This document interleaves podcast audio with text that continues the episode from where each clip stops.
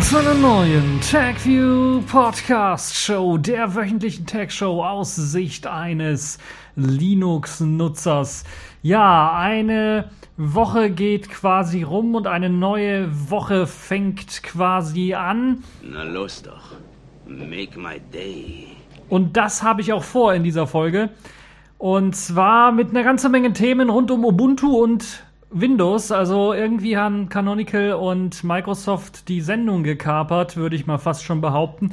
Denn wir haben eine ganze Reihe an Nachrichten, die mit Themen von Canonical bzw. Ubuntu und mit Windows zu tun haben. Fangen wir zunächst einmal an mit den Nachrichten, die jetzt so vor Ostern eigentlich rauskamen. Aber ihr habt ja gemerkt, ich habe keine äh, Podcast-Audiofolge äh, gemacht, sondern ich hatte dort eine Videofolge, die ich schon was länger vorbereitet hatte, zu Unbox gezeigt. Und äh, ja, da deshalb äh, werden diese zwei Themen nochmal nachgereicht. Zum einen natürlich äh, das Update für Unity 8, Unity 8 als Unit. Dann haben wir Windows 10, das Creators Update, das nun erschienen ist. Äh, dann das Ende von Windows Vista. Äh, Mark Shuttleworth, der wieder seinen Posten eingenommen hat bei Canonical als CEO. Wir haben das Ubuntu 17.10, das äh, bereits schon zu GNOME wechselt, wie ja bereits schon von mir sehr stark vermutet wurde. Und äh, wir haben äh, dann das Spiel der Woche. Das ist nun äh, StarCraft. StarCraft gibt es nämlich nun kostenlos. Und wir haben noch ein Selfish der Woche. Das ist diesmal LLs Gagbook. Also mein Gagbook im Grunde genommen. Ein äh, kleiner Fork des 9gag-Clients für Selfish OS. Fangen wir zunächst einmal an mit Unity 8. Unity 8 ist ja quasi jetzt eingestellt worden, offiziell von Canonical, aber dafür gibt es halt eben äh, auch immer, wenn irgendwie äh, irgendwas eingestellt worden ist, ja, was sollen denn jetzt die Leute machen, die dann dafür entwickelt haben? Und was bitte darf ich jetzt machen, Colonel? Du stellst dich hier hin und passt auf, dass keiner die Straße klaut. Ja, Sir. Colonel. Ja, Ihr Colonel. So ungefähr haben sich wahrscheinlich auch die Ubiports-Macher das Ganze dann vorgestellt und ein paar andere, die jetzt versuchen, Unity 8 weiter fortzusetzen. Nun gab es äh, zunächst einmal den Unity 8.io oder .org, die Webseite, aber dann hat man schnell gemerkt, ja, das macht vielleicht wenig Sinn, wenn, wenn wir das forken wollen jetzt, dann müssen wir das auch einen neuen Namen geben und deshalb hat man das Ganze einen neuen Namen gegeben. Unit heißt das Ganze jetzt. Äh, Unit nicht wie das englische Einheit, sondern mit einem Y vorne dran und dann das englische Einheit, also ja, Unit. Anders kann man es gar nicht äh, aussprechen. Ein, äh, wie man schnell bemerken wird, einfach nur ein paar Buchstaben umgestellt und schon hat man das Wort äh, aus Unity einfach Unit gemacht. Ähm, nun ist es dann ebenfalls auch klar, dass das irgendwie eine Fortsetzung findet, nachdem man ja schon den Code erstmal schnell zur Seite geschaffen hat hat man dann auch eben jetzt äh, mit dem Fork angefangen und das Ganze umbenannt. Das äh, neue Projekt hat halt jetzt den Namen Unit. Der Fork soll jetzt ausschließlich von der Community betreut werden und getragen werden. Das ist also ein großer Vorteil, so dass wenn eine Firma dann sagt, oh, wir haben keinen Bock mehr, dass das ganze Projekt nicht auf der Kippe steht. Andererseits sieht es natürlich dann da aus, dass auch dann Freiwillige dran arbeiten und es dann durchaus sein kann, dass, wenn sich nicht genügend Leute finden oder wenn der, einer der Hauptentwickler, der am meisten beigetragen hat, oder wenn man keinen Bock mehr hat, dann tut sich da nicht mehr viel. Das ist ja auch schon so eine Gefahr, die da besteht. Aber zumindest besteht dann die Option, dass jemand anders das übernehmen kann, das ja bei so einer firmeneigenen Geschichte eher weniger besteht. Ne? Zum Glück hat Canonical wenigstens Unity 8 als Open Source entwickelt, sodass das ja keine großen Schwierigkeiten machen sollte. Also würde mich wundern, wenn Canonical jetzt da intervenieren würde. Ja, äh, die ersten Arbeiten haben jetzt bereits begonnen. Die haben zum einen natürlich sehr viel damit zu tun, dass das ganze Projekt erst einmal umbenannt wird, also von Unity auf Unit. Da müssen natürlich einige Stellen da umbenannt werden, nicht nur im Quellcode selber, sondern natürlich auch in der Hilfe beispielsweise oder in Desktop-Dateien oder in anderen, wo halt eben noch auf Unity 8 verwiesen wird. Und natürlich sollte das Projekt dann eben auch äh, Unit heißen, wenn man den Desktop auswählen möchte und eventuell natürlich auch die Binärdateien, die dort existieren, dann auch eben Unit heißen.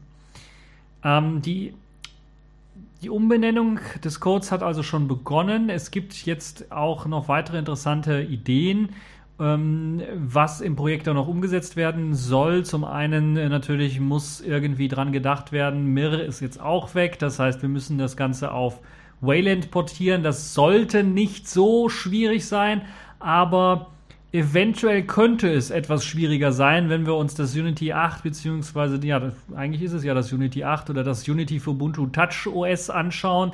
Dort hat ja Ubiports angekündigt, dass sie zunächst einmal einen Layer schreiben wollen so dass das Unity oder das Ubuntu Touch OS dann weiterhin auf Mir aufsetzt, aber dann wird ein Layer geschrieben, der eben Mir auf Wayland lauffähig macht. Äh, und dafür muss es wahrscheinlich auch Gründe geben. Ich gehe mal stark davon aus, dass das einfacher ist als direkt jetzt, also einfacher ist, um schnelle Ergebnisse zu erzielen, als jetzt direkt eben dann einen äh, kompletten, das komplette Umschreiben auf äh, Wayland zu ermöglichen. Wie das dann jetzt bei Unit au, ähm, selber aussieht, das werden wir dann mal sehen. Es ist zumindest jetzt mal gestartet, das Projekt. Wer Interesse daran hat, an dem Projekt weiterzuarbeiten, der kann halt eben auch dort weiterarbeiten und äh, kann dann auch Code beisteuern, kann sich dem bei dem Team melden. Es muss ja nicht immer nur sein, dass man da Code beisteuern möchte, sondern es kann natürlich auch sein, dass man vielleicht auch ein neues Artwork entwickeln möchte. Jetzt, wo das, wo das Ganze natürlich dann äh, geforkt worden ist, da macht es natürlich dann auch Sinn, äh, eventuell dann auch äh, eben das Artwork zu ändern und nicht mehr, dass da Unity 8 steht, dass da nicht irgendwelche Programmierer dran gehen und dann versuchen Artwork zu machen, weil das dann doch eher schlecht als recht aussieht. Es gibt halt weniger gute, begabte Designer unter den Programmierern, die dann so etwas können. Aus diesem Grund macht das dann äh, doch durchaus Sinn. Ansonsten hat man eben das Problem, dass man dann sagt: Du siehst gut aus, heute schon gekotzt.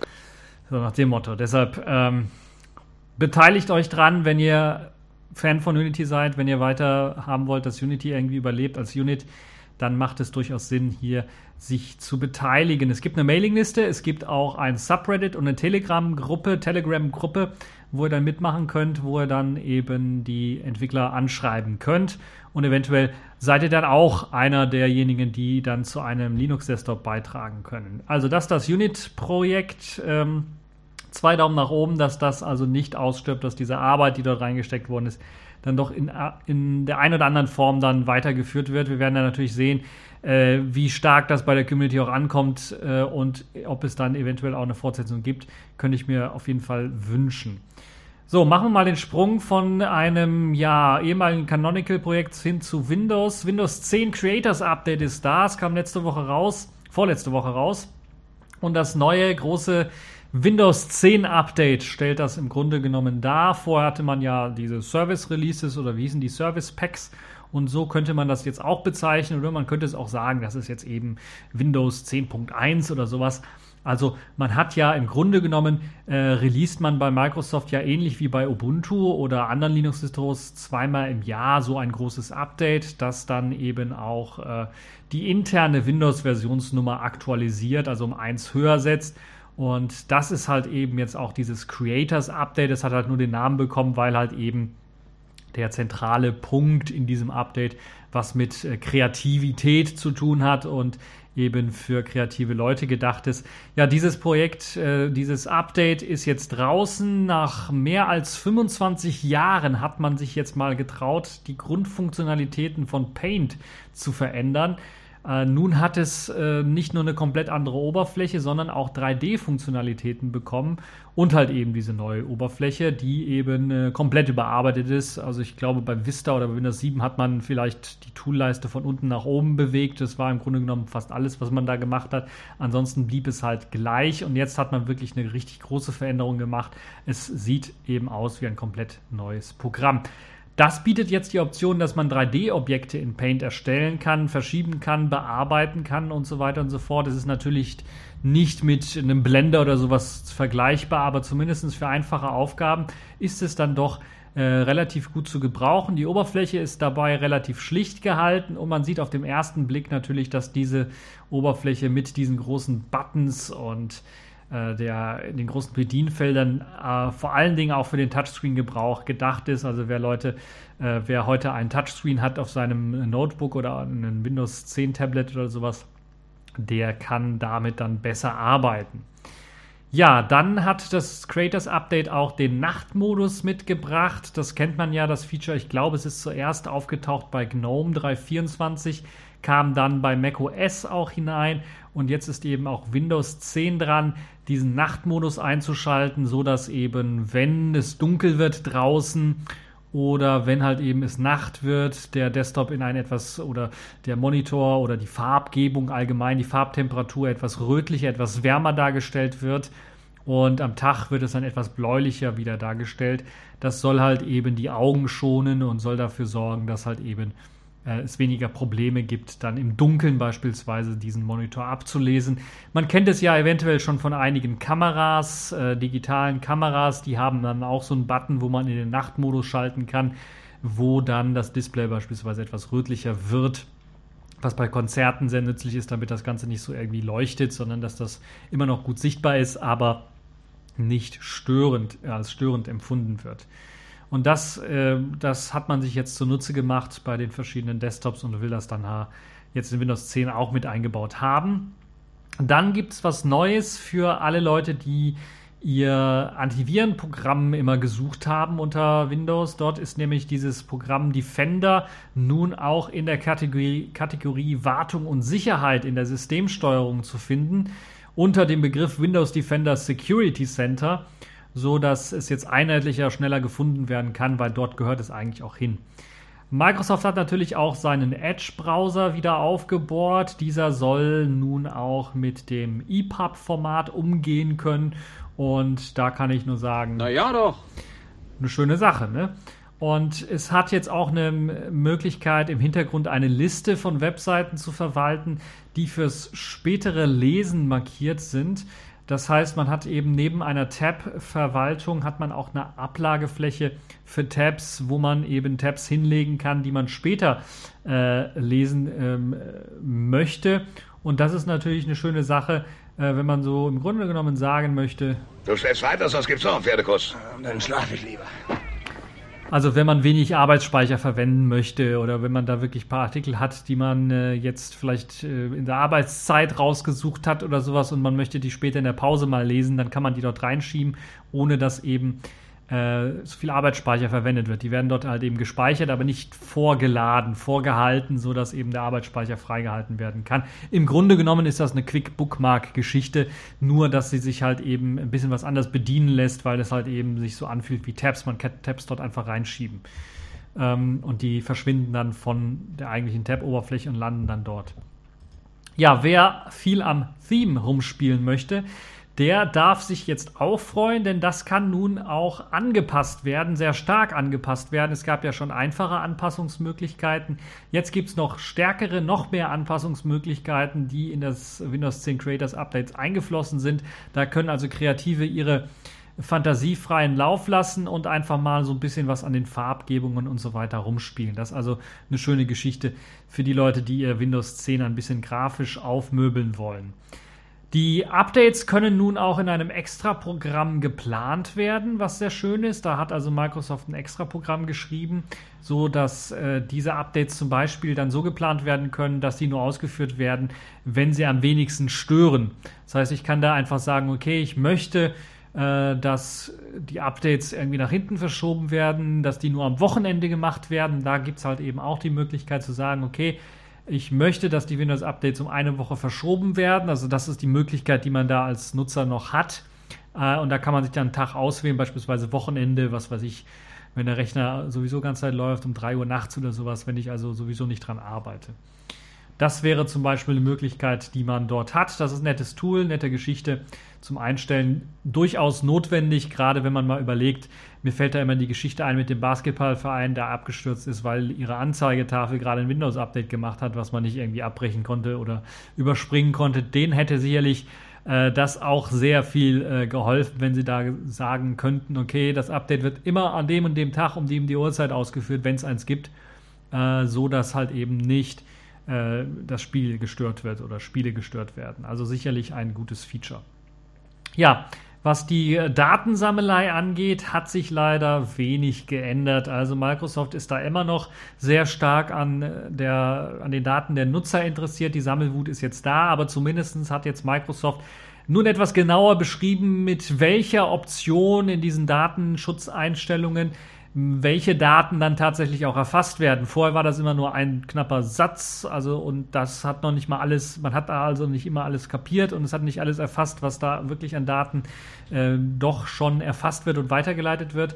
Das ist jetzt ähm, deutlich verbessert worden. Also da gibt es jetzt mehr Details in den Beschreibungstexten zu den verschiedenen Optionen für die Datenerfassung und die machen dann einige Sachen ein bisschen was klarer. Insgesamt habe ich da immer noch ein mulmiges äh, Bauchgefühl und würde sagen, die Geschichten am besten abschalten.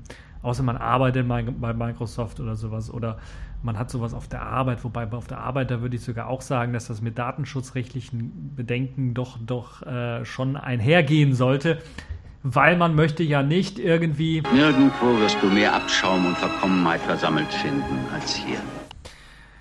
Genau, man möchte da nicht irgendwie so enden als so eine Firma, die so beschrieben wird. Hm, ja, wer Spiele spielt sehr häufig, dürfte sich über eines, ein, ein globales, äh, zentrales Spieleinstellungsmenü freuen, das nun Einzug erhalten hat.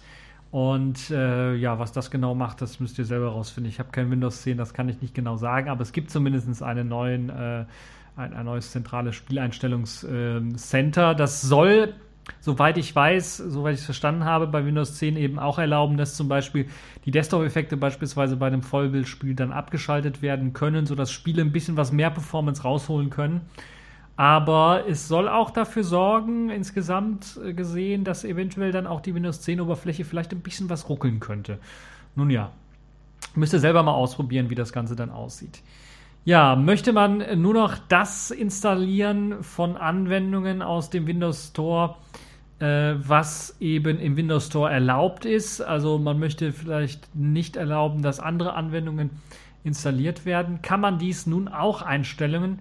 Da gibt es also eine Option dafür, dass man sagen kann, ähnlich wie bei Android, keine Installation von Drittquellen. Das heißt im Grunde genommen, man kann nur noch den Windows Store zur Installation von Programmen dann benutzen eine interessante Option. Äh, bei Mac hat man es auch eingeführt und da hat man gemeckert, ja, die werden irgendwann mal das so umschalten, dass man das nicht mehr ausschalten kann oder dass es halt eben nicht mehr möglich ist, das auszuschalten. Und diese gleiche Kritik möchte ich hier auch anbringen.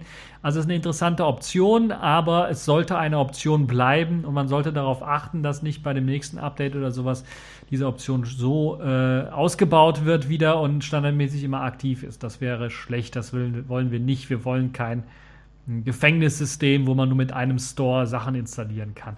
Microsoft würde das natürlich sehr recht sein, weil sie dann weniger Supportaufwand haben, aber das wollen wir nicht. Wir wollen halt eben, dass äh, das System offen bleibt, weil nicht alles in den Windows Store reinkommen kann. Gerade bei freier Software hat man da doch das ein oder andere Mal doch Probleme, die in den Windows Store zu bekommen. Deshalb sollte das auf jeden Fall so bleiben, dass man auch weiterhin einfach Programme runterladen und installieren kann auf jedem System und sonst macht das ist kein Computer mehr, kein Computersystem mehr. Ja, das Rechtsklickmenü des Startbuttons wurde erweitert, wurde überarbeitet, wurde ein bisschen was erweitert, wurde aufgeräumt. Es erlaubt dann halt wie immer den direkten Zugriff auf die wichtigen Tools, wie zum Beispiel den Task Manager, Explorer, aber auch die Ereignisanzeige oder den Gerätemanager, wenn man den sucht. Äh, das ist also eine schöne Sache, das kann man dann dort schnell aufrufen. Es gibt, es gibt glaube ich, auch eine Tastenkombination dafür. Steuerung X, glaube ich, oder sowas, wo man dann äh, das aufrufen kann und wo man dann schnell die Programme starten kann, was ich eine schöne Sache finde. Finde das übrigens viel übersichtlicher, viel einfacher gehalten, viel besser gehalten als das Startmenü selber, was so ein bisschen unübersichtlicher ist. Und ja, ich hatte ja letztens äh, das, habe ich glaube ich erzählt mit dem iPhone, wo ich dann in Windows 10 tatsächlich in der VM auch laufen äh, gelassen habe und äh, Probleme hatte, das mit der Bedienung da irgendwie im Startmenü das richtige Programm zu finden. Nun, genug dazu, machen wir weiter. Was gibt es noch für Verbesserungen? Es gibt natürlich auch wieder kleine Verbesserungen, Bugfixes, die eingeflossen sind in das ganze System überall. Äh, vor allen Dingen Bugfixes, Sicherheitsaktualisierung natürlich auch, aber zum Beispiel so nette Sachen wie zum Beispiel das Aktivieren von VPN-Verbindungen. Da reicht jetzt einfach nur ein Klick in der Tray aus und man kann dort eben an- und ausschalten, die VPN-Verbindung. Und äh, man muss nicht wie vorher auf das VPN draufklicken, dann öffnet sich die Systemsteuerung, man muss dann auf Verbinden klicken oder sowas. Das hat man alles also vereinfacht, das macht natürlich auch Sinn. Die äh, Datenträgerbereinigung wurde verbessert, hat jetzt äh, eine Fehlerkorrektur erhalten, so dass sie halt eben jetzt auch wieder korrekt rechnen kann, was den freizumachenden Speicherplatz angeht. Da war irgendwie seit dem letzten oder vorletzten Update ist das irgendwie quasi auf 2 Terabyte äh, fest eingestellt gewesen und hat das dann immer angezeigt, was natürlich kompletter Unfug ist, wenn man noch nicht mal eine Festplatte oder eine SSD hat, die so groß ist. Nun ja, äh, das ist jetzt also verbessert worden und, und das muss man jetzt sagen, nach Äonen von Jahren, nach Äonen quasi wurde nun endlich der Registry Editor mal überarbeitet und erhält nun endlich eine Adresszeile. Das heißt, dieses komische Klicken in der Bauminfrastruktur und dann bis man irgendwo unten angelangt ist und man hat sich verklickt oder sowas. Ah, das war immer sehr nervig. Jetzt hat man eben eine Adresszeile. Das heißt, in Zukunft, wenn man dort irgendwelche Registry-Einträge bearbeiten möchte, und von der Seite irgendwie was liest, kann man einfach den Pfad dort kopieren, einfügen und landet dann direkt an der Stelle, wo man eben die Optionen einstellen kann. Eine schöne Sache und äh, die macht das halt eben sehr, sehr einfach, den aktuellen Pfad abzulesen, zu kopieren, anderen Leuten zu geben und äh, man kann sich dann also sehr, sehr viel Klickarbeit sparen. Das also ein Daumen nach oben für die Leute, die ein bisschen was tweaken wollen an ihrem Windows mit Hilfe des Registry Editors. Ja, die Skalierung von älteren Programmen wurde für hochaufgelöste Monitore verbessert. Das soll jetzt also noch smoother aussehen, noch äh, ja, geschmeidiger aussehen, noch besser sein. Und ja, also insgesamt, um nicht allzu viel Zeit zu verschwenden, weil wir kommen gleich zum nächsten Microsoft-Thema, äh, eine Menge an Optionen und Details, die verbessert worden sind.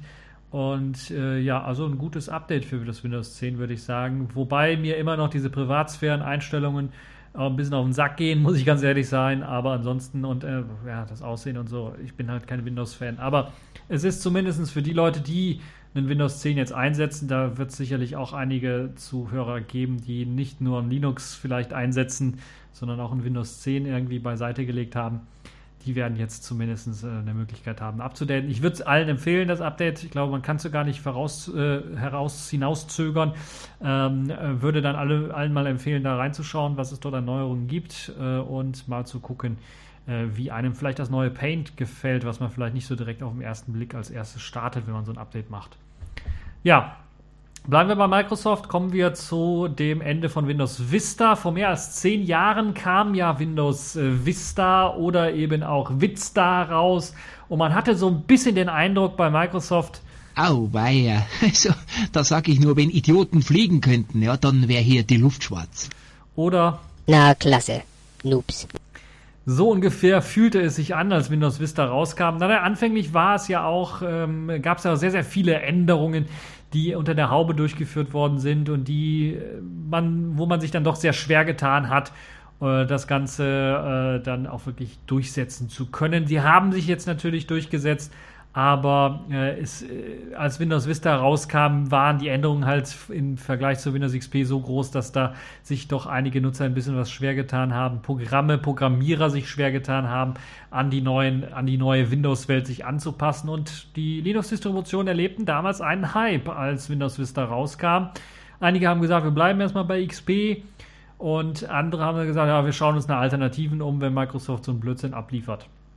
Ja, der Nachfolger für den eigentlich als letzte reguläre Windows-Version geplante Windows XP kam dann erst natürlich auch mit starken Verzögerungen, weil wie gesagt Windows XP tatsächlich damals ja das Windows 10 von heute im Grunde genommen war, also von der Planung her zumindest, wo man gesagt hat, ja, wir machen ein Windows XP und dann kommen nur noch Service Packs, dann wird es nichts mehr geben, wird es keine neue Major Windows Version mehr geben, sondern es wird einfach nur noch Updates geben, kontinuierlich. Das hat man lange Zeit durchgeführt, durchgehalten, bis dann irgendwann ich glaube, es war sogar noch ähm, nicht nur äh, Steve Ballmer, sondern es war sogar auch noch Bill Gates, der gesagt hat, ne, wir müssen da was Neues machen. Dann wurde unter dem Codenamen Longhorn an einem neuen, einem modernen Betriebssystem gearbeitet, das sehr, sehr vieles verändern sollte und anders machen sollte als der Vorgänger. Man ließ sich da viel Zeit bei der Planung, bei den Ideen spielen. Man plante sehr, sehr viele Dinge. Doch dann erkannte man dann doch in der Implementierungsphase relativ schnell, dass man mindestens genauso viel Zeit brauchte, äh, bei der Implementierung wie bei der Planung und man äh, das einfach zu lange dauern würde jetzt und wir brauchen jetzt einfach ein neues schnelles Windows, damit die Leute das jetzt haben und werfen viele Sachen einfach über Bord. So hatte man dann oder startete man dann mit Vista eben einen Neuanfang der Longhorn Planungsgeschichte.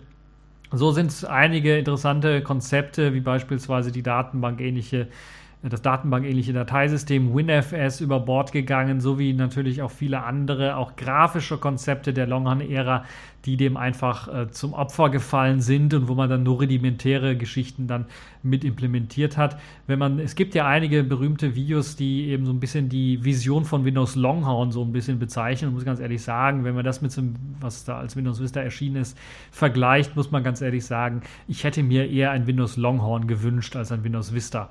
Auch wenn es ein bisschen was länger gedauert hätte. Nun ja, aber finanzielle Interessen, natürlich wirtschaftliche Interessen haben, glaube ich, überwogen bei Microsoft und sie haben sich einfach gedacht, wir müssen jetzt irgendwie was liefern und haben dann eben äh, neu umgeschwenkt, das ganze Projekt neu gestartet, im Grunde genommen und Windows Vista draus geboren. Nur einige Ideen sind dann übernommen worden, äh, einiges wurde behalten, beispielsweise das überarbeitete Rechtesystem mit UAC das Nutzer vor administrativen Aufgaben schützt, würde ich mal fast schon behaupten. Naja, vor den administrativen Aufgaben dann einfach mal nach dem Passwort fragt. Und das war schon ein sehr, sehr großer Schritt, muss man ganz ehrlich sagen. Äh, vor allen Dingen war es noch ein bisschen was unausgereift, weil viele der Windows-Anwendungen, der Windows-Optionen und so eben äh, darauf ausgelegt waren, immer als Administrator zu laufen. Und die mussten dann halt eben äh, Windows XP-Nutzer werden das kennen, wenn man einen Account erstellt hat mit eingeschränkten Rechten. Da muss man, wenn man Super-User-Rechte, wenn man Administrationsrechte haben möchte, musste man eben das Passwort wechseln oder sich als neuer Nutzer anmelden. Da kam auch so ein Pop-up hoch. Das war schon sehr, sehr nervig und gerade in der Vista-Ära zur Anfangszeit äh, kam das eigentlich ständig hoch und äh, hat eher dazu geführt, dass Leute gesagt haben, ah, ich klick's weg, weil warum kommt das ständig hoch? Es gab, glaube ich, sogar zur Anfangszeit auch keine Möglichkeit, dass das Passwort beispielsweise wie bei, bei Linux-Systemen, wenn ich dann sudo oder ein KD-sudo ausführe, dass das für 15 Minuten irgendwie gespeichert wird, sondern wenn man das Programm geschlossen hat, ähm, was man als Administrator ausführte, ein anderes Programm als Administrator ausführen, äh, musste man schon wieder sein Passwort eingeben oder seine UAC bestätigen. Das war so ein bisschen nervig. Das hat man dann natürlich in den späteren Versionen alles verändert und das UAC ist ja heute auch noch zentraler Bestandteil des Rechtesystems von Microsoft Windows. Es gab ein komplett überarbeitetes Audiosystem, äh, vergleichbar, wenn ich das mit der Linux-Welt vergleichen möchte, mit der Einführung von Pulse Audio. Da hielt also eben so das ganze Einzug in Windows Vista, sodass das einfache äh, Audiosystem eben durch ein etwas komplexeres, wo man dann halt Sachen verschieben konnte, umleiten konnte und so weiter und so fort oder immer noch kann. Äh, es ist halt eben immer noch das zentrale Audiosystem oder darauf aufbauen und basierend äh, ist eben Windows 7, Windows 10 jetzt eben auf, äh, auch noch eben auf diesem Audiosystem basierend. Also das kam auch noch dazu. Und dann gab es natürlich auch erstmal, lieferte Microsoft dann eben auch Widgets für den Desktop aus, die dann am rechten Rand angepinnt werden konnten in einem zusätzlichen äh, Panel im Grunde genommen, was dort angebracht war. Und das äh, floss dann ja später eben in die Widgets für Windows 7 für den Desktop, glaube ich, ein, wo man die komplett auf dem Desktop irgendwie ablegen konnte und frei bewegen konnte. Äh, das also die Widget-Ära, würde ich mal fast schon sagen. Da haben alle was mit Widgets gemacht. Äh, macOS hatte da einen eigenen Tastenkombination und einen eigenen Bereich, wo man Widgets ablegen konnte, die über den kompletten Desktop liefen. Äh, KDE 4, KDE SC4, die Plasma-Version hatte auch Widgets, die man auf dem Desktop frei bewegen konnte. Und äh, ja, das hat dann irgendwann Windows äh, mit Windows 7 auch übernommen. Ich, oder gab es sogar mit Windows Vista ein Update, wo man das dann auch machen konnte. Bin mir gar nicht mehr so sicher. Aber auf jeden Fall gab es das halt eben auch, ist auch dort mit eingeflossen. Ich glaube, mittlerweile sind die Widgets auch wieder verschwunden aus der Microsoft Windows-Welt. Äh, nun ja, das ist das eine. Das andere ist die Netzwerksteuerung wurde komplett überarbeitet. Also der alte Netzwerkmanager in, aus Windows XP war ja sehr primitiv und äh, der wurde jetzt also eben auch überarbeitet und bildet halt eben auch heute noch ähnlich wie bei der Soundsteuerung die Basis für die aktuelle Windows-Version. Also das, die Möglichkeit dort einfach äh, umzuschalten zwischen den verschiedenen Netzwerkumgebungen, Wi-Fis und so weiter und so fort äh, ist eben dort mit eingeflossen in Windows Vista. Microsoft hat mit Windows Vista auch das erste Mal ein Punktesystem zur Leistungsbewertung der Hardware eingeführt. Also das, was man heutzutage, wenn man sich einen neuen Rechner eventuell kauft und mit einem Windows-System, dann eventuell benutzt, äh, wenn man es anderen Leuten zeigen möchte, um zu zeigen, hier, das ist meine Bewertung, also so sowas wie, wie eine Art Benchmark, äh, wobei da wirklich also kein Benchmark im Hintergrund ausgeführt wird, sondern einfach nur die Leistung, die Specs analysiert werden und dann eine, eine Note dafür gegeben wird. Das ist mittlerweile ja auch zentraler Bestandteil von äh, Windows und immer noch in der Windows-Version enthalten. Ja, Microsoft hat auch das erste Mal mit Windows Vista die aerotransparente Glasoberfläche quasi eingeführt äh, und damit das Windows eine Schippe moderner und milchiger auch gemacht. So ein bisschen also die Fenster selber. Und äh, im Grunde genommen kann man sagen, mit Windows Vista hat der Compositing Desktop Einzug gehalten auf der Windows-Oberfläche. Und das ist natürlich auch sehr interessant gewesen. Man hat das dann zwar, ich glaube, mit Windows 7 oder äh, spätestens mit Windows 10 komplett wieder aufgehoben. Also da gibt es dieses milchige, glasige nicht. Und ich weiß immer noch, dass einige Leute dem so ein bisschen nachtrauen, weil das sehr modern aussah und sehr cool aussah auch. Und äh, hat aber natürlich auch, und das ist einer der negativen Kritikpunkte, die ich natürlich nicht verhehlen möchte, da kommen wir jetzt vielleicht auch zu dem Negativen so ein bisschen was. Hm, man hat mit Vista sehr, sehr viel geändert und sehr, sehr viel an den Grundlagen gefeilt. Und die Änderungen waren wichtig und waren richtig. Das Problem an Windows Vista war, dass eben erst mit der Second Edition äh, beziehungsweise dem ersten Service Pack, also Windows 7 im Grunde genommen, man dann so weit war, dass man sagen konnte, okay, jetzt ist das Ganze auch wirklich reif. Das heißt, das Windows Vista, was erschienen ist, das war so eine Art Beta-Version, die so ein bisschen ähm, ruckelig lief, langsam lief, gerade mit dem Compositing äh, und dem Einzug erhalten. Da hatten die Hardwarehersteller vielleicht nicht genug Zeit, äh, ja, die Hardware dementsprechend zu optimieren, Treiber rauszubringen, so das Ganze am Anfang noch sehr ruckelte. Und äh, natürlich hat Microsoft auch ein paar Optimierungsprobleme gehabt bei ihren neuen Technologien. Die haben sie natürlich auch nicht alle skalieren können auf die vielen verschiedenen Hardware-Komponenten, auf denen dann Windows Vista auch tatsächlich lief. Das also so vielleicht als, als äh, Kritikpunkt.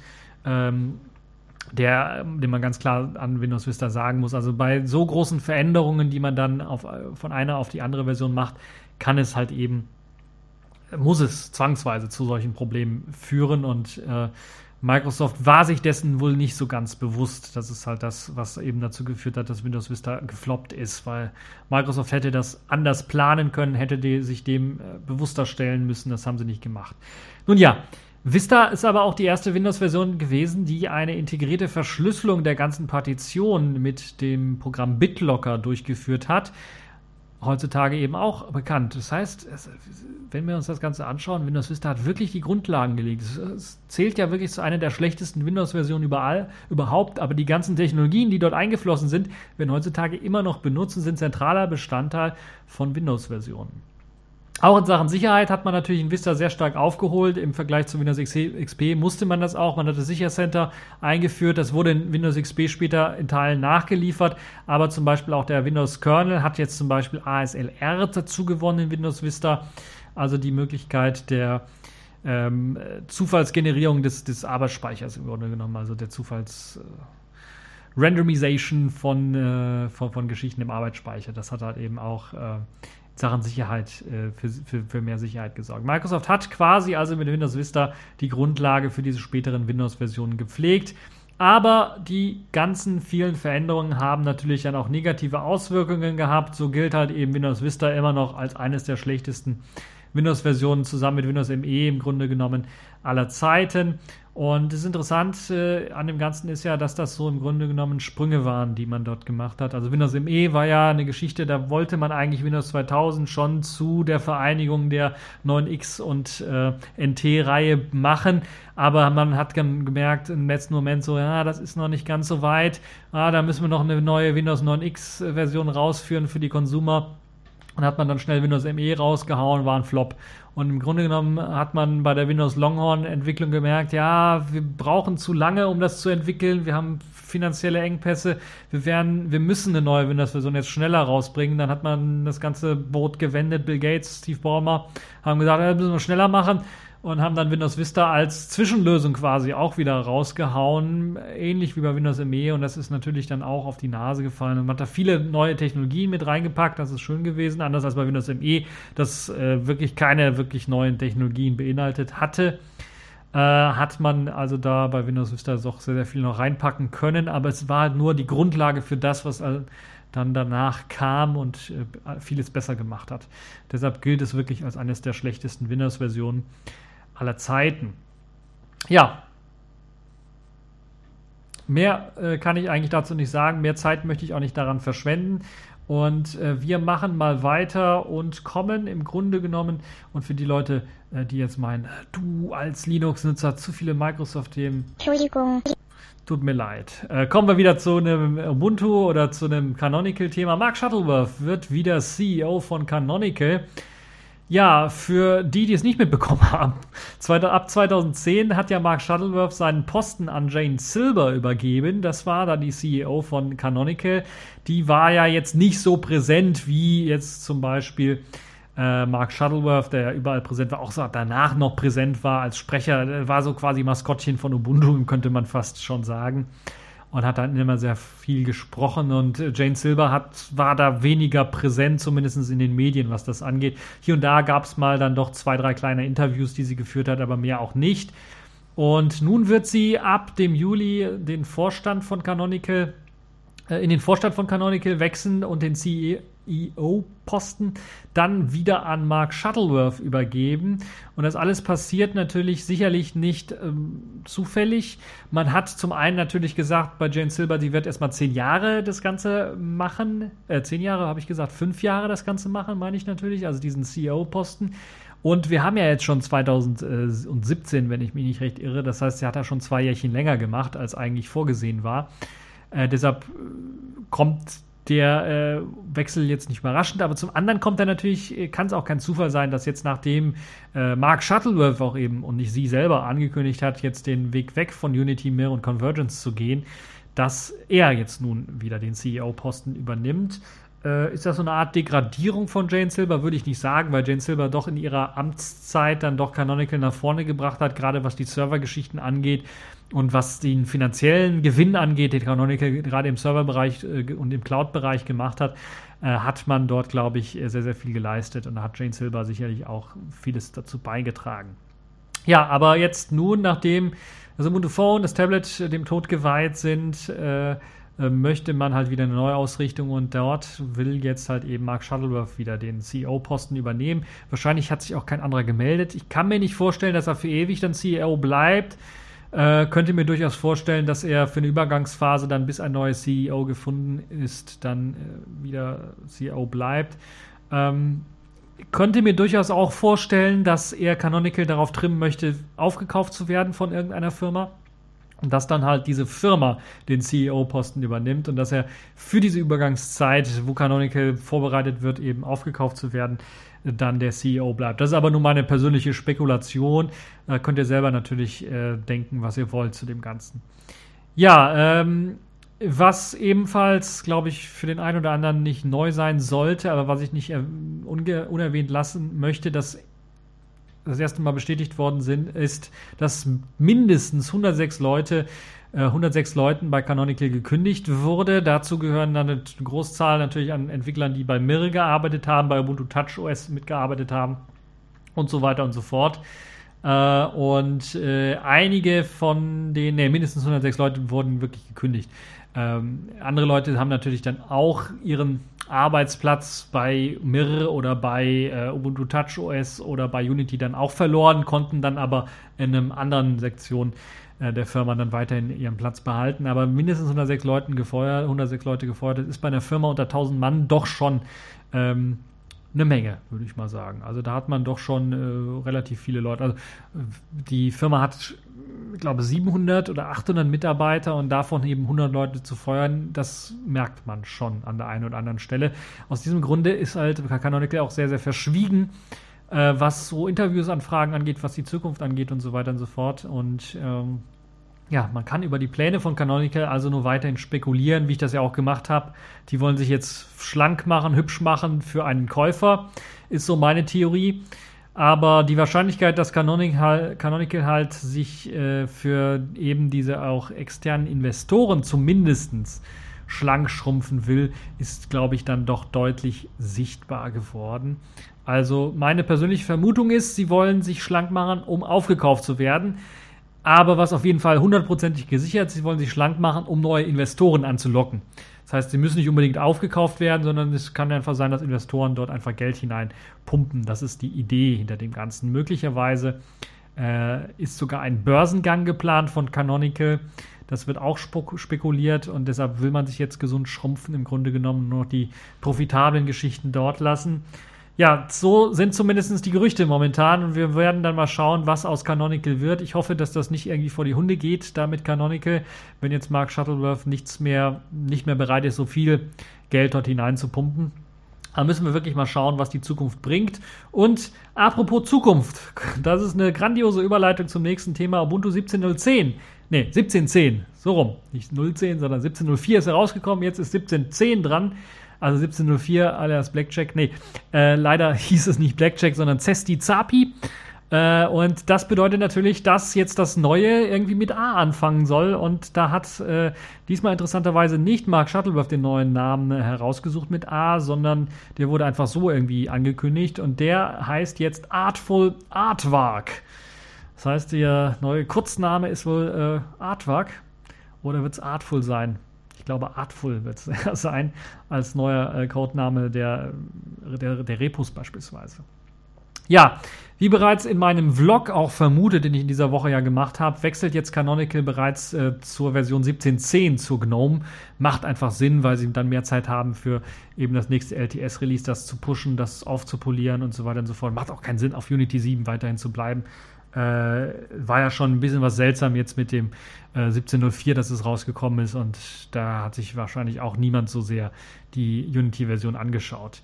Ja, die Diskussion hat ja jetzt gerade erst begonnen, insbesondere was die Patches angeht die herausgenommen werden sollen, hat man bereits diskutiert, dass äh, GTK-Patches beispielsweise, äh, die rückgängig gemacht werden sollen. Da ist man mit, am diskutieren, welchen Weg man gehen möchte. Entweder einfach nur die Patches, die man nicht braucht, rauswerfen oder man startet komplett neu und packt dann nur noch die Patches drauf, die man braucht. Also zwei verschiedene Wege, zwei verschiedene Möglichkeiten, wie man das Ganze angehen ähm, kann. Und äh, diese Unity-spezifischen Patches natürlich, die braucht man in GNOME einfach nicht mehr und äh, machen natürlich auch viele Sachen auch nicht so richtig kompatibel. Deshalb möchte man die rauswerfen und so schnell wie möglich loswerden. Zudem wird jetzt auch diskutiert, Wayland als Standard zu etablieren, was ich sehr interessant finde. Das könnte eventuell auch schon für die 1710 äh, der Fall sein, aber ich halte das für 1710 noch für gänzlich nicht machbar aber zumindest eine Waylet-Testsitzung, wie es jetzt beispielsweise bei dem Unity 8 der Fall ist, bei 17.04, wo man das als Testsitzung auswählen kann, könnte ich mir durchaus vorstellen. Vor allen Dingen arbeitet Canonical natürlich auch mit dem Ubuntu GNOME Team zusammen, um die ganzen Geschichten jetzt durchzuführen, umzusetzen äh, für den Desktop für Ubuntu 17.10. Und die Upstream GNOME Entwickler sollen ebenfalls involviert sein und sollen ein bisschen was aushelfen, was gerade Probleme angeht, wenn die dort auftauchen sollten. Es gibt auch Diskussionen darum, ob man die äh, ob man einige GNOME-Extensions standardmäßig ausliefern werden äh, sollte, wie beispielsweise das Dash to Dock, das einem ermöglicht, dann einen äh, oder den Schnellstarter, der eben die GNOME Shell irgendwie bereitstellt, den ein bisschen was flexibler zu konfigurieren und so zum Beispiel in so ein permanentes sichtbares Dock zu erweitern, wie es eben bei Unity eben auch der Fall war, mit natürlich der Option, dass es zum Beispiel Auto-Hide und sowas hat, also solche netten Funktionen. Ähm, das ist, wird jetzt also auch diskutiert, das mit zu integrieren, würde ich auch zwei Daumen nach oben geben. Das äh, macht auf jeden Fall Sinn, muss man nicht immer in die Aktivitäten reingehen, um Programme dann äh, schnell starten zu können. Was so ein bisschen den, den, den, äh, dem widerspricht, dass das ein Schnellstart ist, wenn man da erstmal oben links in die Ecke gehen muss oder die Windows-Taste drücken muss und sowas. Also einfacher äh, ist es, einfach das Dock dort anzuzeigen, einfach drauf zu klicken aufs Programm, was man haben möchte. So. Eine weitere Konsequenz auch von der Wayland-Umstellung wird auch und natürlich auch dem Wechsel zu GNOME wird auch die oder das Infragestellen von LightEM als Display Manager dann ähm, hier gemacht. Hier könnte man eben dann auf das GDM wechseln, also auf den GNOME Display Manager, der ja zum Beispiel auch schon für Wayland optimiert worden ist. Und ich glaube, gerade insbesondere, wenn man wirklich die Wayland-Sitzung als Standard etablieren möchte, schon in 17.10, was ich, wie gesagt, ich kann mir das nicht vorstellen, dass Canonical so weit, also Fedora 25 hat es ja schon gezeigt, dass es möglich ist, aber bei Canonical 1710 ist ja jetzt bald, ist in diesem Jahr, das ist ein paar Monaten. Das ist, äh, ja gut, ist, ah, sechs, fünf Monate, sagen wir mal, entfernt.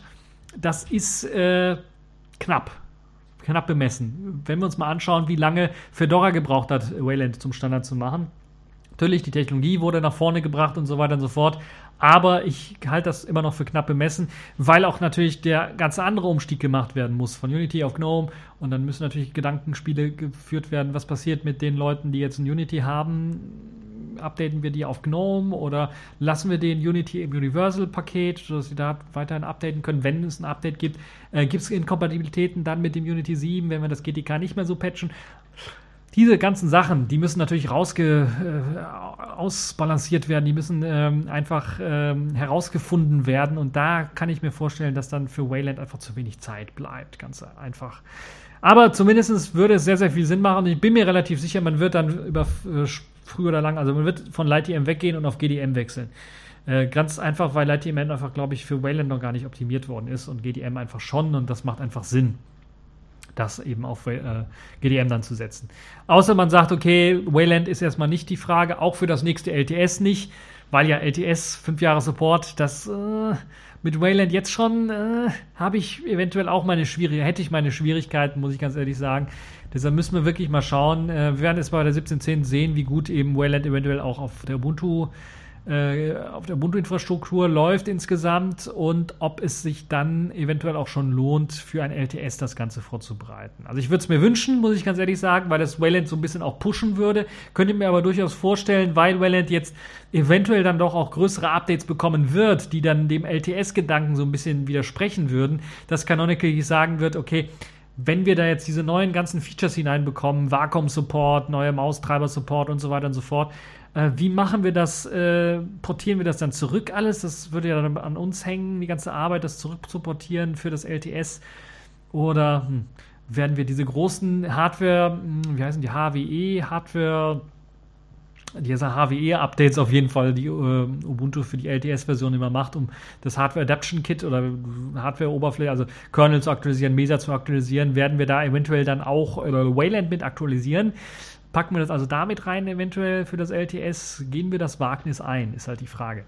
Und ja, das werden wir dann in 17.10 sehen. Eventuell wird Canonical äh, dann äh, bereits schon einiges durchscheinen lassen, was die Wayland-Unterstützung angeht.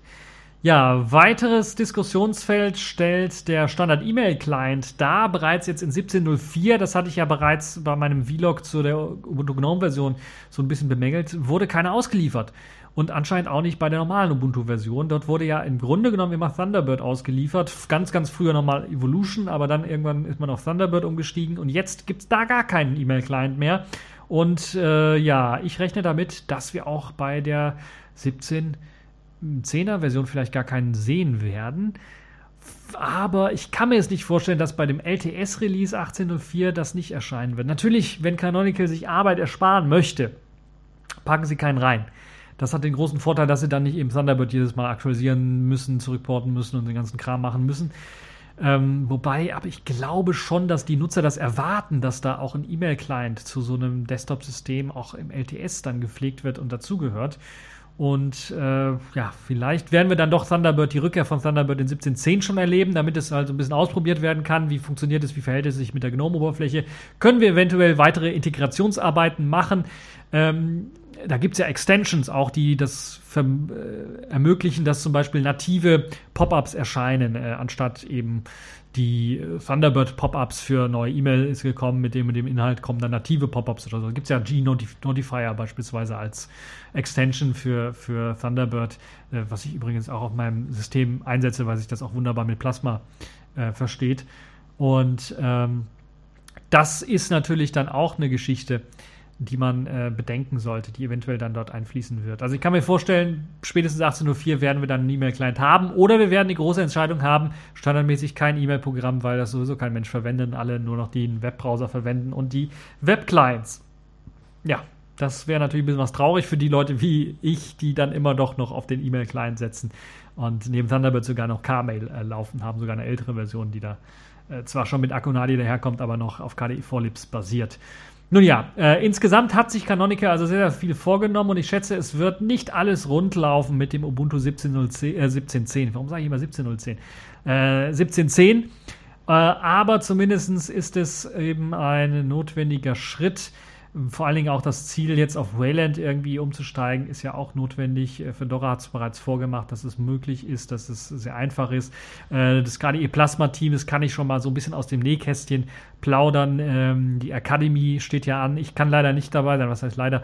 Äh, ich habe da in dem Zeitraum, wo die Academy stattfindet, Geburtstag und bin da mit anderen Sachen natürlich beschäftigt. kann dann also nicht nach Spanien runterfliegen. Aber zur Academy steht auf dem Hauptpunkt Plasma fertig machen für Wayland. Also man will jetzt den Punkt dann doch erreichen, Ende des Jahres mindestens, dass äh, Distros rauskommen, die Plasma standardmäßig auch auf Wayland laufen lassen können. Das kann ich jetzt schon mal so ein bisschen aus dem Nähkästchen behaupten und rausplaudern. Hm, das ist zumindest der Plan. Er wird natürlich konkret noch besprochen, also ich kann noch nicht sagen, was da rauskommt jetzt aus den ganzen Gesprächen und so weiter und so fort. Aber es ist zumindest soweit jetzt angedacht, dass jetzt die volle Konzentration darauf besteht, Plasma auf Wayland laufen zu lassen. Und ähnlich äh, wird es dann eben bei Canonical auch sein. Äh, Gnome auf Wayland wollen sie da auch laufen lassen. Gnome auf Wayland gibt es ja schon, Fedora 25, wie gesagt, und klappt auch schon recht ordentlich, so dass wir wirklich jetzt Ende dieses Jahres oder dieses Jahr zumindest den Anstoß, den finalen Anstoß für den komplett großen Wechsel dann im nächsten Jahr erleben werden dürfen, wo dann alle Distros irgendwie dann äh, früher oder später dann auf Wayland umsteigen werden. Natürlich die ganzen LTS-Distros, das neue Debian sicherlich nicht, aber äh, die ganzen anderen etwas Bleeding Edge Distros und so weiter und so fort werden dann wahrscheinlich auf Wayland, werden die große Wayland-Welle dann erleben dürfen. Die fängt jetzt an so ein bisschen in diesem Jahr und nächstes Jahr werden wir sie auf jeden Fall haben. Äh, passt ja auch zu, mein, zu meiner Vorausschau äh, für dieses Jahr, was ich bei Radio Tux aus, äh, ausgerufen hatte.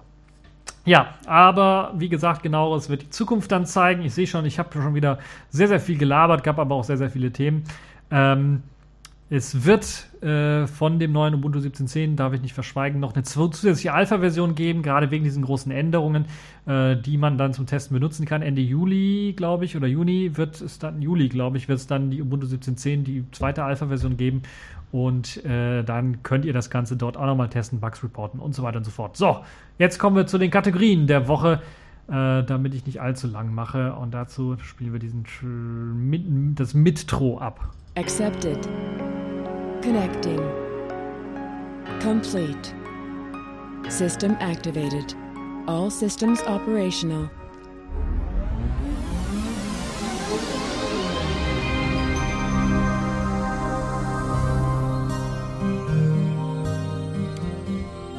Ja, äh, kommen wir zu den Kategorien der Woche und kommen wir zu.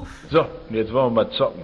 Genau. Zum Spiel der Woche. StarCraft ist nun kostenlos. Der Klassiker von Blizzard gibt es nun kostenlos für Windows und für macOS. Das Spiel ist ja herausgekommen 1998 und wurde dann zum Klassiker für Strategiespiele. Noch heute wird das Spiel sehr gerne gezockt. Und die Nachfrage nach dem Spiel ist dann immer noch sehr groß. Ich spiele das auch immer so sehr gerne. Ich habe sogar noch das Original mit, dem, mit der weiteren Extension Brood War bei mir rumliegen. Und es, es macht einfach riesen Spaß. Und ich habe, glaube ich, auch schon mal einen Screencast gemacht, damals noch zu 7OS-Zeiten, wo ich das euch gezeigt habe, dass man das da auch drauf spielen kann. Also ein sehr, sehr gutes Spiel. Und es macht einfach sehr, sehr viel Spaß, das zu spielen. Und es hatte eben eine gute Singleplayer-Kampagne und es hatte einen guten Multiplayer, den man gegen Bots spielen konnte, wo man den Schwierigkeitsgrad einstellen konnte, wo die Bots auch nicht allzu dämlich waren und dann natürlich auch im LAN äh, gegen Freunde konnte man es zocken oder sogar für fancy Leute im Internet dann damals bereits schon zockbar und das war einfach richtig geil. Nur in den letzten Jahren hast es halt so ein paar Probleme, weil es halt eben 1998 rauskam, nur für bestimmte Bildschirmauflösungen gedacht war, 4 zu 3 und so weiter und so fort. Und hat jetzt dann doch mit etwas ähm, ähm, ja, besserer Bildschirmunterstützung hat man jetzt bei Blizzard gesagt, okay, wir geben das jetzt kostenlos frei mit zusammen der Brute War Erweiterung und der neuesten Version, also dem neuesten Patch. Und es handelt sich dabei wirklich um den größtenteils noch das Original von 1998. Es sind halt nur einige Patches reingeflossen, die zum Beispiel das Battlenet äh, nicht mehr notwendig machen für eben das äh, Online-Spielen, äh, weil das Battlenet ja so nicht mehr existiert. Und einige Patches natürlich auch für den Support für neueren Monitoren mit höheren Auflösungen. Zudem hat man auch die Möglichkeit, jetzt zu sagen, ich möchte es im Fenster starten oder im Vollbild starten.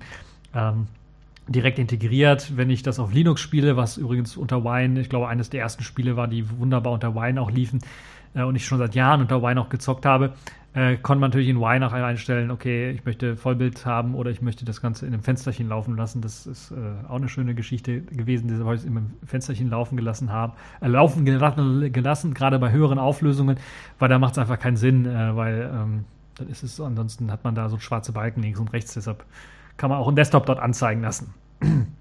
Ja, der Netzwerkcode wurde optimiert, wurde für die Moderne so ein bisschen angepasst, sodass da ein bisschen was flüssiger läuft. Und ihr könnt das Ganze als Version 1.1.18, nee, 1.18 oder 1.1.8 von StarCraft äh, könnt ihr dann runterladen als 1,6 Gigabyte große Datei. Entweder eben für Windows oder für Mac. Ich würde für Linux-Nutzer empfehlen, dann eben die Windows-Version runterzuladen und mit Wine lauffähig zu machen. Das sollte keine Probleme machen. Das also StarCraft. Äh, eventuell mache ich noch einen TechView Vlog und werde euch das nochmal zeigen, äh, dass man StarCraft auch spielen kann. Ich weiß nicht, ob ich jetzt die 1,6 Gigabyte da runterladen werde oder ob ich einfach meine CD-Version nehme und dann irgendwie, äh, weil die natürlich auch ohne CD spielbar war, die Version. Das ist vielleicht auch interessant. Dann kann man einfach alles kopieren, komplett auf die Platte und dann spielen. Nun ja, das also dazu. Äh, und äh, kommen wir zum nächsten, äh, zur nächsten Kategorie in dieser Woche. Das ist das Selfish der Woche. Dort gibt es jetzt LL's Gagbook in der allerneuesten Version 1.1.4, soweit ich weiß. Ja, ist ein 9-Gag-Client. Gagbook gab es ja schon. LL's Gagbook ist im Grunde genommen mein Fork davon. Was heißt geforkt? Habe ich nicht allzu viel. Ich habe einfach nur einen Code genommen und weil er einfach nicht mehr gepflegt worden ist seit Jahren, äh, einfach mal ein bisschen aufgebessert, einfach nur den Namen da geändert und sonst ist alles gleich geblieben. Das heißt, ihr könnt Gagbook und LLs Gagbook nicht parallel installieren, macht auch keinen Sinn, weil Gagbook gar nicht mehr funktioniert. Hä? Das hat einfach damit zu tun. Äh, ich habe leider keinen Edgy Badge Sound, aber so. Es hat einfach damit zu tun, 9gag hat auf HTTPS standardmäßig gewechselt und in dem Original Gagbook ist alles noch auf HTTP eingestellt und funktioniert dann einfach nicht. Gibt also keine Antwort, gibt keine Möglichkeit äh, damit halt eben was anzuzeigen. Deshalb LLs Gagbook hat HTTPS-Support, kann also das anzeigen, hat jetzt auch in der neuen Version 1.1.4 äh, alle Kategorien aktualisiert, sodass dann nur noch die Kategorien angezeigt werden, die es auch wirklich auf 9gag gibt, weil die haben sich ja geändert im Laufe der Jahre. Und dort habe ich dann halt eben die entfernt, die gar nicht mehr existieren und die oder einige neue hinzugefügt, die ähm, ich hinzufügen wollte, die äh, Feature Requests waren und äh, die einfach irgendwie gepasst haben oder die mir gefallen haben. Das heißt, ich habe nicht alle eingefügt, könnt ihr aber auch selber machen. Es gibt mittlerweile in dem Update auch die Möglichkeit, existierende äh, Kategorien beispielsweise, die dort irgendwie existieren, schon zu löschen, rauszulöschen. Die werden in der Konfiguration, Konfigurationsdatei abgespeichert. Oder einfach zu sagen, ich möchte neue hinzufügen. Das könnt ihr einfach machen, wenn beispielsweise der Nein, äh, das Nein-Gag äh, einfach entscheidet, wir machen eine neue Kategorie oder sowas. Äh, dann brauche ich mein Programm nicht zu updaten, sondern könnt ihr einfach die Kategorie neu hinzufügen. Das funktioniert also sehr, sehr einfach jetzt mit LLs Gagbook. Und ich glaube, dann bin ich auch schon fast am Ende. Aber wo wir gerade beim Selfish der Woche sind, habe ich noch eine News, die ich äh, doch noch mal raushauen möchte, um dann die komplette Stunde fertig zu machen, voll zu machen. Tizen, da haben wir ja von geredet und haben auch schon vor ein paar Wochen davon geredet, dass dort ein Sicherheitsforscher Lücken entdeckt hat und so weiter und so fort. Und leider hat er ja nicht gesagt, der israelische Hacker, welche Tizen-Version es betroffen ist. Er hat einfach allgemein Tizen gesagt, aber Tizen läuft auf Smart TVs, auf, auf Smartwatches und auf Smartphones. Und äh, Smart TVs und Smartwatches wurden von Samsung explizit gesagt, die sind nicht betroffen. Also war ja meine Vermutung, okay, muss Smartphones sein. Und jetzt dreimal dürft ihr raten, was ich auf meinem Samsung Z1 letztens für ein Update bekommen habe. Ja, ganz recht. Die äh, Tizen Store Services wurden aktualisiert, die Tizen Payment Services wurden aktualisiert und der Tizen Store selber wurde aktualisiert. Ich gehe also sehr, sehr stark mal davon aus, dass dieser, diese Updates, äh, diese Updates dann die Sicherheitslücken fixen, die vom israelischen Hacker aufgedeckt worden sind, wo es unter anderem bei einigen Sachen möglich war, dann einfach irgendwelchen Code dann einfach signiert oder nicht, also weil die Signierungsfunktion ein Problem hatte, ausführen zu können.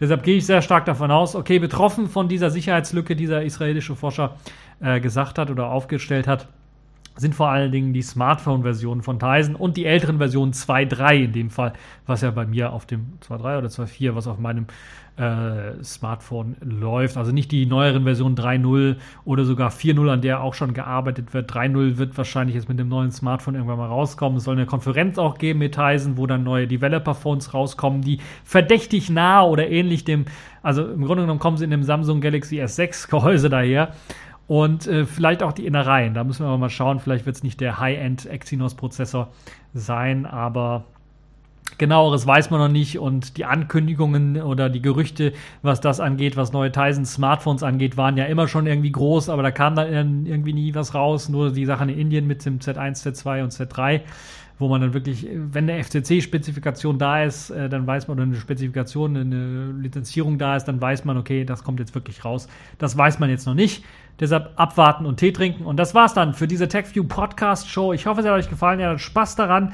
Äh, und ich wünsche euch noch äh, eine schöne Zeit, eine, hoffentlich dann etwas schöneres Wetter als jetzt hier dieses immer grau in grau. Das, also es wird ja langsam Mai. Da muss es doch jetzt irgendwann mal, äh, muss es doch dann äh, dazu kommen, dass wir dort ein etwas schöneres Wetter bekommen. Und ja, Nein, doch. Genau. Es muss einfach ein schöneres Wetter geben. Und deshalb sage ich jetzt einfach mal Tschüss und bis zur nächsten Auf Wiedersehen! Show. Auf zu winken, sonst bricht der Arm ab!